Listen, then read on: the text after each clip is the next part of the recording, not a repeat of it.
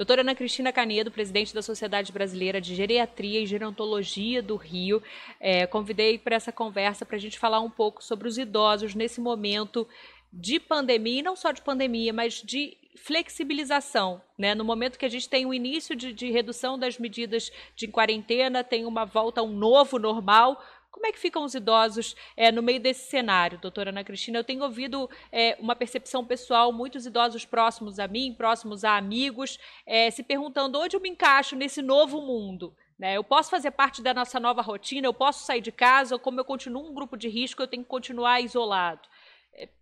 Qual a orientação que a gente pode dar para eles? Então, Mariana, esse momento de início de flexibilização é um momento particularmente delicado, né? Porque é um momento de alto risco de contágio. É, a gente começou, o nosso estado, o nosso país começou com esse movimento de flexibilização ainda no momento em que a taxa de transmissão é elevada. Então, para os grupos de risco, flexibilizar o isolamento nesse momento é altamente arriscado. E mesmo que eles não flexibilizem, mesmo que os grupos de risco ainda permaneçam isolados, ainda assim eles estarão mais expostos nesse momento. Por quê? Porque a gente sabe que é muito difícil com que os idosos ou, ou, ou, os outros indivíduos que fazem parte do grupo de risco fiquem totalmente isolados. Tá? O isolamento total é quase impossível. Se a gente pensar, a maior parte dos idosos no nosso país, eles, eles vivem em domicílios que são multigeracionais. Então, eles convivem com famílias ali, com membros de diferentes gerações, filhos, netos, que vão sair de casa nesse momento de flexibilização, vão para os seus trabalhos, vão se expor ao risco de contágio e vão acabar trazendo isso para casa. Então, é, mesmo que eles não saiam do isolamento, mesmo que eles persistam auto-isolados, auto ainda assim eles estarão mais expostos nesse momento.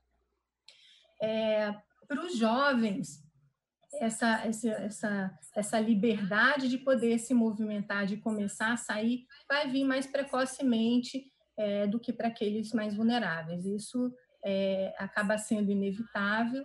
A gente realmente não sabe quando é que o idoso poderá começar a ter uma vida é, mais livre, né, menos isolada, a orientação, e, muito provavelmente eles precisarão continuar nos seus auto-isolamentos até que a vacina seja disponível.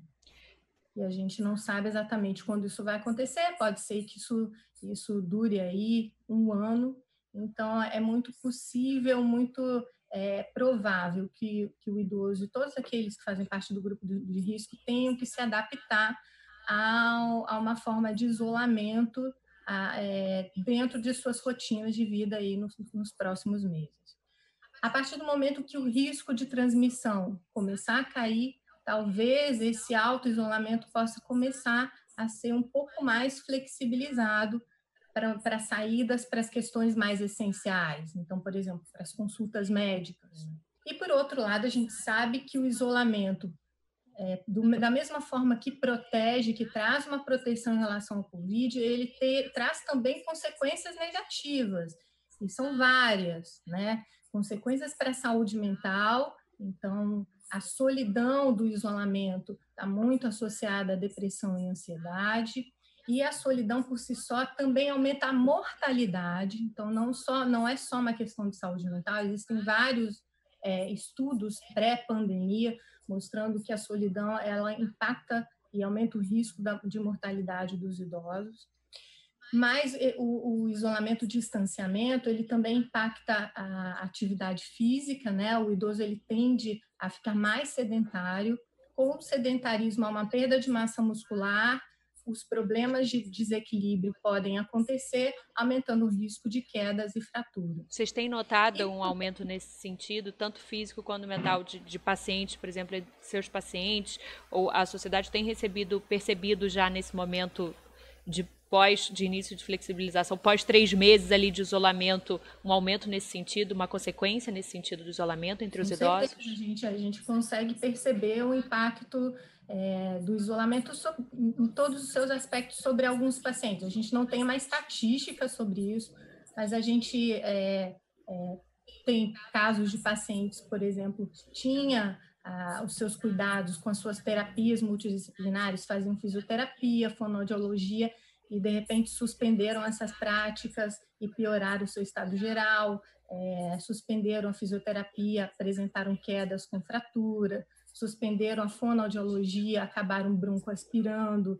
fazendo pneumonias e se hospitalizando. Tem pacientes que acabaram fazendo trombose venosa profunda por falta da fisioterapia. Então, e tem, a gente sabe também que tem os idosos que suspenderam os seus acompanhamentos médicos de rotina ou as suas investigações. Às vezes eram doenças que estavam ainda em investigação, que poderiam ter sido diagnosticadas precocemente e não foram. Tem algo que pode ser feito, alguma orientação que pode atenuar essa consequência ainda você falou das consequências da solidão, depressão mental ou física. Eu sei que são muitos os campos, mas é, é, que tem alguma orientação que pode atenuar sem colocar, sem expor esse idoso ao risco?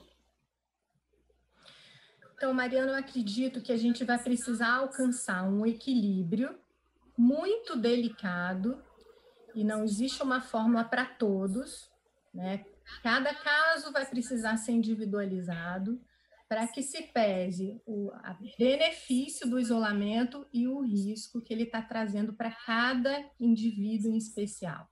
Então, eu posso ter um, um idoso que tenha que, que, esteja tendo muitos impactos mentais pelo isolamento, pela, pela, possibilidade de não sair de casa, pela falta de, de sair de casa e conviver em outros espaços.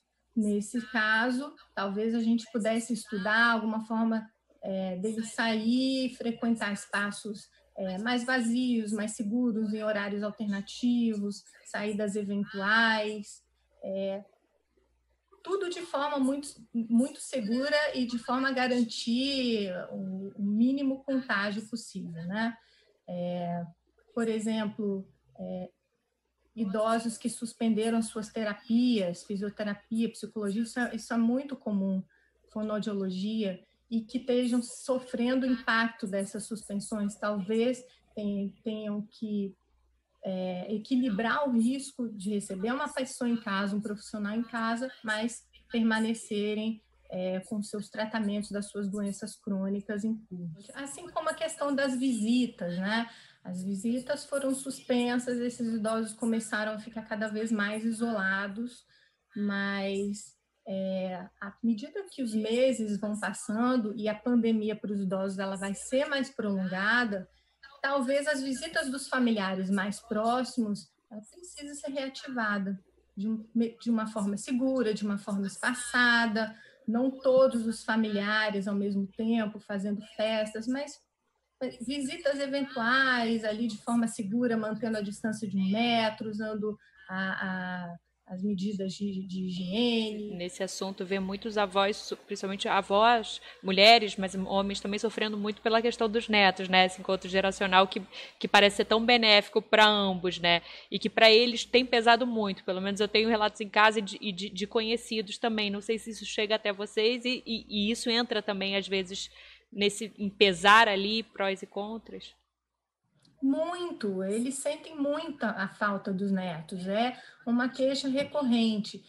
E, e, por isso é muito importante a gente tentar manter esse idoso conectado, e mesmo que não seja ali um, uma atitude que parta dele, porque muitas vezes o idoso não lida bem com a tecnologia. É importante que a família ela, ela não perca esse hábito. Né? No início da pandemia existia muito essa preocupação de manter o idoso conectado, mas agora que tudo começa a flexibilizar e que as rotinas voltam ao normal, isso é uma coisa que as famílias não podem se esquecer, não podem se esquecer dos seus idosos que estão lá isolados, é importante manter o contato. E para a gente fechar, doutora Ana Cristina, com relação aos exercícios, a prática de exercícios, você falou que é super importante em todas as, as fases, mas é, ainda mais né, entre os idosos. É, a gente tem visto muitos idosos caminhando ao longo do ciclovia e eu conversei com alguns, fazendo outras reportagens, falou, ah, mas é uma recomendação médica, eu tenho uma questão de saúde que eu tenho que ter a vitamina D, eu tenho que movimentar. É, também é caso a caso nesse, nesse quando a gente trata do exercício físico ou tem uma orientação geral de cuidados nesse momento? Olha, Mariana, no momento, o ideal é que se faça atividade física em casa. A atividade física é fundamental, com certeza, certamente é uma recomendação médica é, para todos os indivíduos, né? A atividade física é importante para todos os indivíduos, é importante que todos se mantenham ativos, mas dentro das suas casas, principalmente os grupos de risco. Caminhar fora de casa nesse momento para eles é arriscado. Eles vão ficar mais expostos nesse momento. Não é seguro mesmo com a máscara, mesmo com a máscara. É. Mas é aquilo que eu conversei com você. Se a gente for pensar no idoso que, que está adoentado mentalmente, deprimido por conta do isolamento, pela falta de sair de casa, talvez a gente possa pensar em alguma forma dele sair em horários alternativos, em lugares mais vazios, mas não no calçadão no horário de pico. Preocupa essa questão, doutora, assim, que a gente está vivendo hoje, que é muito novo é, para o idoso, essa volta ao novo normal, sem o, esse lugar definido para ele, ele ainda margem, a parte né, do, do, do, das engrenagens que voltam a girar, isso, isso preocupa de alguma forma? Isso é altamente preocupante, Mariana, porque, é, sem dúvida, o idoso, né, em meio a essa pandemia, ele é a, a figura mais, é, é, é mais exposta.